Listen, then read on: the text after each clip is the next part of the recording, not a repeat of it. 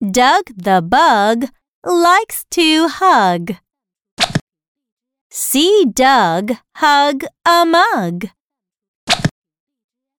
See Doug hug a jug on the rug. Now read with me. Doug the bug likes to hug.